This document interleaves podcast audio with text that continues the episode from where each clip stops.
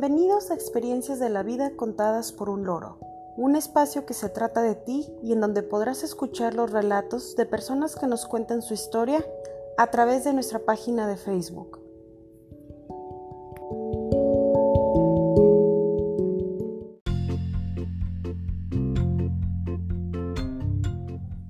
Hoy es 30 de mayo de 2020 y dedicamos este décimo séptimo capítulo a Vergüenzas de adolescencia. Los invitamos a quedarse con nosotros a escuchar las historias que nos hicieron llegar.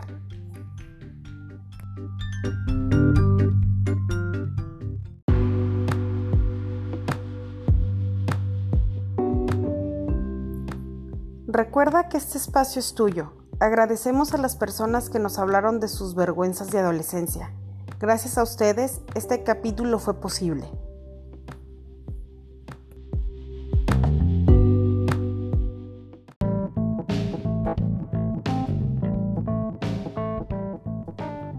La primera historia se titula La Reina de las Tímidas y es de Roxana de la ciudad de Morelia, México.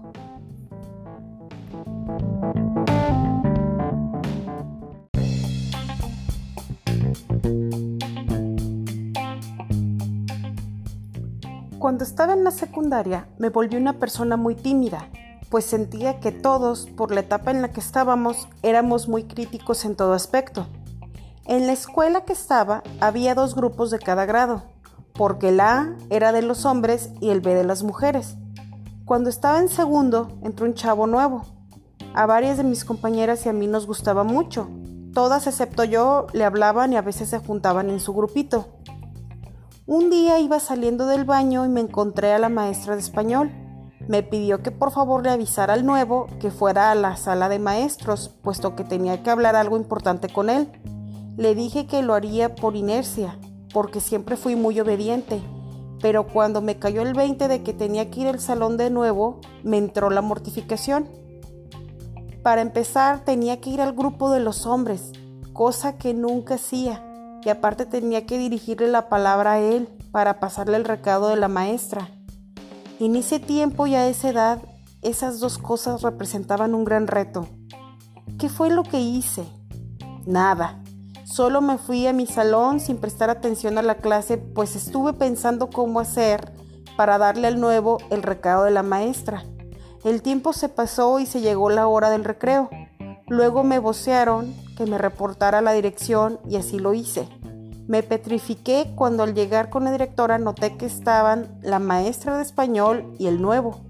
Nunca supe para qué querían al nuevo ese día en la sala de maestros, pero seguro era algo muy importante, porque la maestra y la directora estaban muy enojadas conmigo por mi ineptitud de no pasar un simple recado.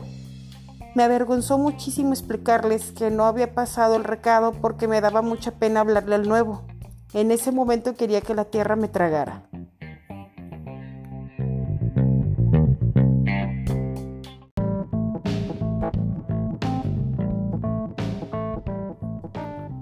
La siguiente historia se titula Malos entendidos con el agua y nos la enviaron de manera anónima de la ciudad de Monterrey, México.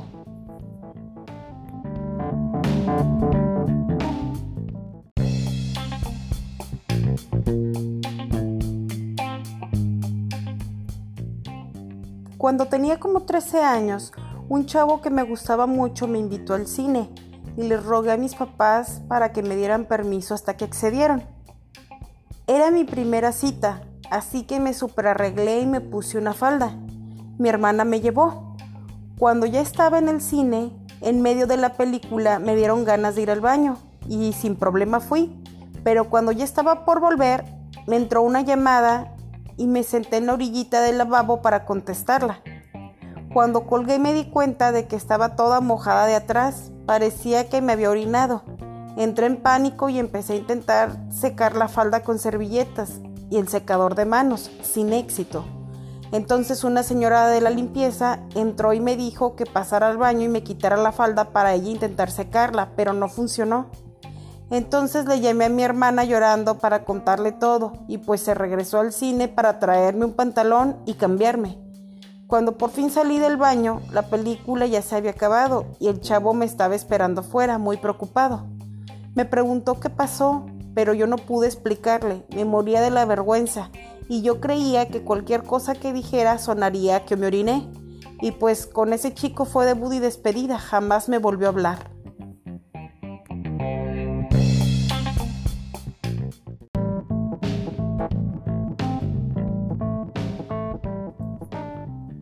La siguiente historia se titula Cráter en la cara y es de Paola de Barcelona, España.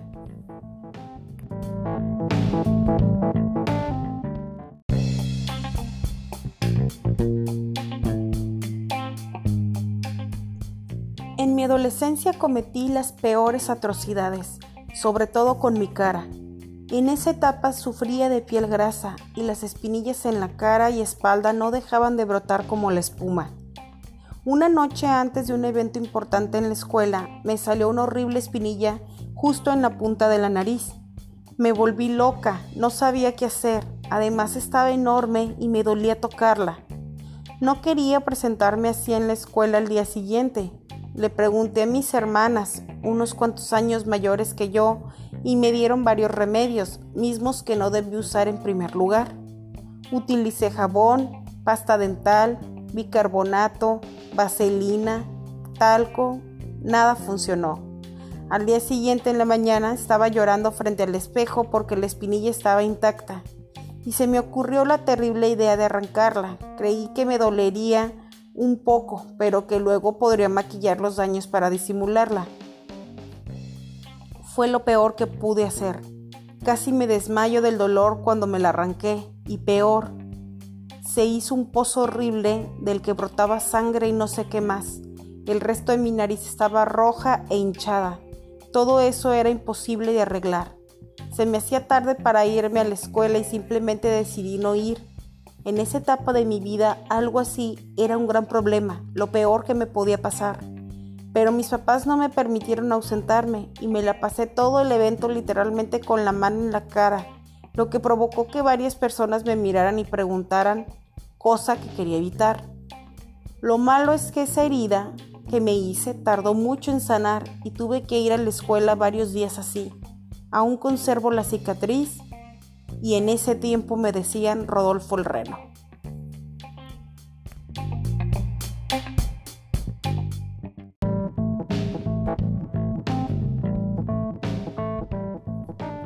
La siguiente historia se titula Accidente con falda y es de Renata de Medellín, Colombia.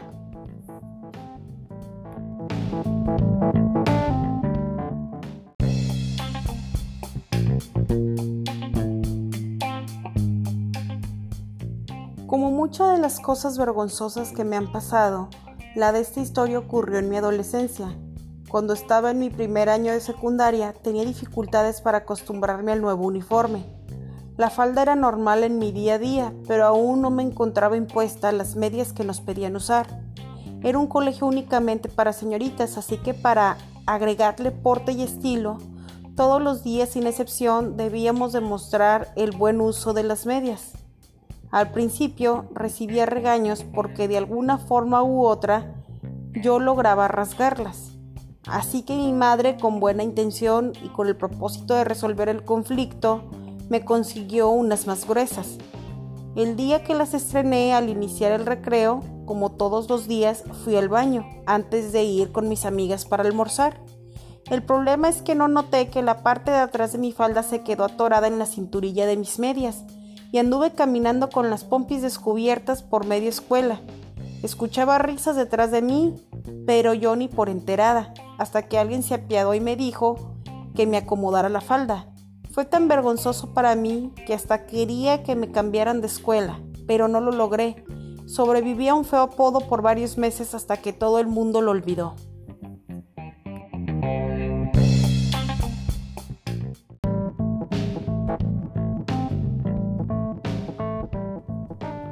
La siguiente historia se titula Fuga en el circo y nos la enviaron de manera anónima desde Monterrey, México.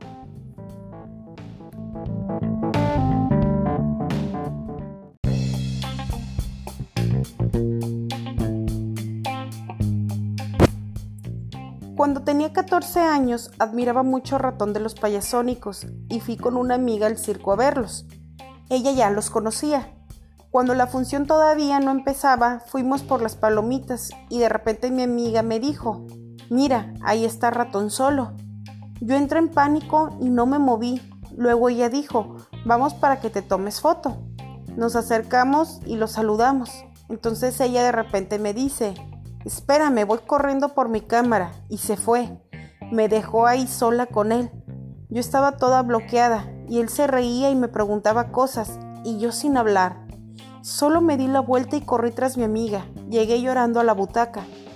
Mi amiga me dijo, ¿qué te pasa? Te dejé allá, vamos para que te tomes foto. Y yo le decía que no, al final volvimos y él continuaba ahí riéndose. Lo abracé temblando y me fui. No crucé palabra con él. Lo peor es que ahora, después de tantos años, Ratón y yo somos amigos y todavía se acuerda y se burla de aquella ocasión.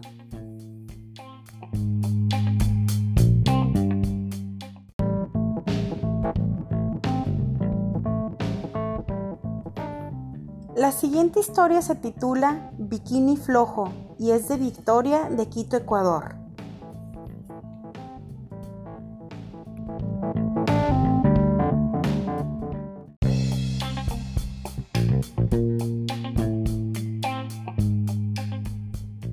Cuando tenía 13 años me invitaron a la fiesta de una amiga y estaba muy emocionada porque sería en un lugar con alberca.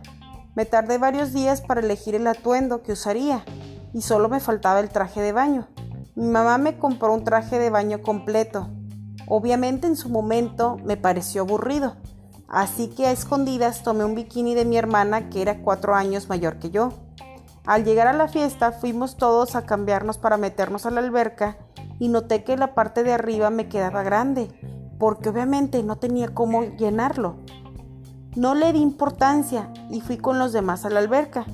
Me la estaba pasando muy bien hasta que empezamos a jugar y en un descuido la parte de arriba de mi bikini se me bajó hasta el estómago y quedé con mi pecho adolescente expuesto. Los que alcanzaron a ver empezaron a reír y así fue como me di cuenta y salí corriendo de ahí. Tardé mucho tiempo en superar ese día, incluso dejé de frecuentar a esos amigos por un largo tiempo.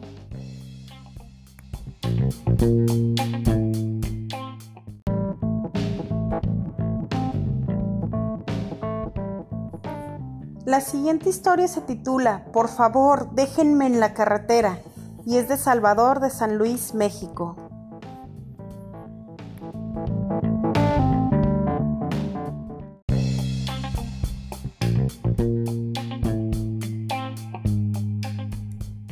Viví una de mis peores vergüenzas en un viaje escolar cuando estaba en secundaria.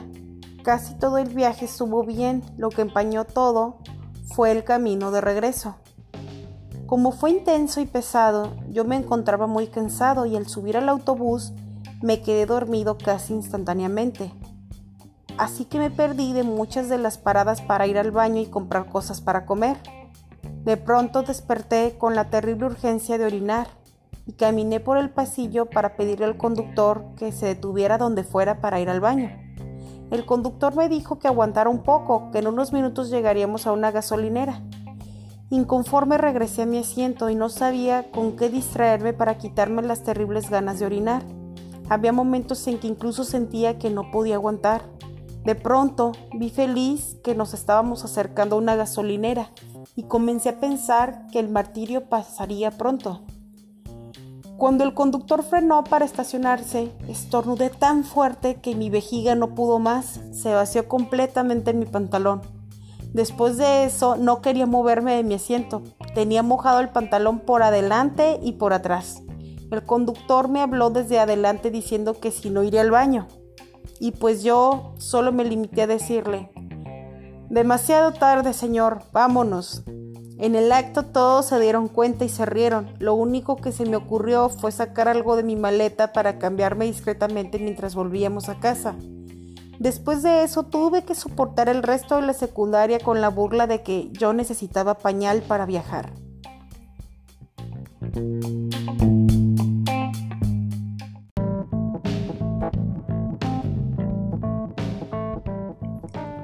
La última historia se titula La Mancha Voraz y es de Esteban de Monterrey, México.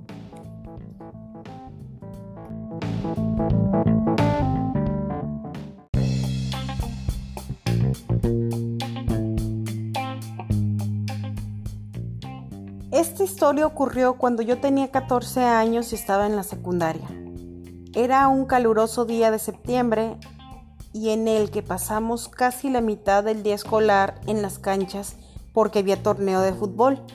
Después tuvimos el recreo y volvimos a nuestra realidad al salón de clases. Me acuerdo muy bien que luego luego entrando tuvimos clase de matemáticas y el maestro que nos daba esa materia le gustaba que escribiéramos con tinta azul los problemas a realizar y con lápiz las respuestas. Era mala costumbre mía que para sacar las cosas que necesitara de mi mochila yo metiera la mano y a ciegas ir buscando las cosas. Mis dedos tocaron algo pastoso y no supe qué era. Me asomé a ver y era la tinta roja de mi pluma que había explotado por el calor. Para cuando reaccioné ya tenía las manos, los libros y las libretas manchadas. Y todo por no guardar las plumas aparte. Pedí permiso para lavarme las manos y el maestro no me dejó así que me las tuve que arreglar para, según yo, limpiarme las manos con hojas que arranqué de mi libreta. Quedaron un poco manchadas, pero las limpié lo suficiente como para escribir en mi libreta y ponerme a trabajar. Me concentré tanto que cuando acabó esa clase y comenzó otra, se me olvidó que necesitaba ir a lavarme las manos. Y como era de esperarse, me estuve tocando la cara varias veces para limpiarme el sudor porque el salón parecía un horno. De repente Alguien que se sentaba delante de mí volteó a verme para pedirme algo y se empezó a reír. Y así todo se encadena, hasta la maestra. Ella obviamente sí me dejó salir a lavarme las manos y la cara. Lo peor de todo es que ese incidente con tinta no pasaría solo una vez. Por eso me gané el apodo de voraz.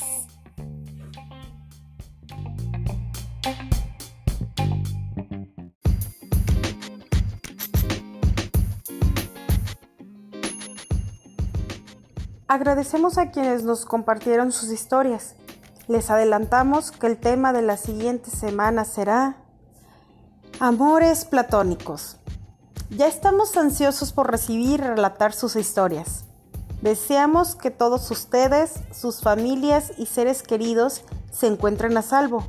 Envío un saludo a mi familia y amigos. A pesar de la distancia, siempre están en mi mente y corazón. Que tengan todos un excelente día. Muchas gracias por escucharnos. Esto fue Experiencias de la vida contadas por un loro.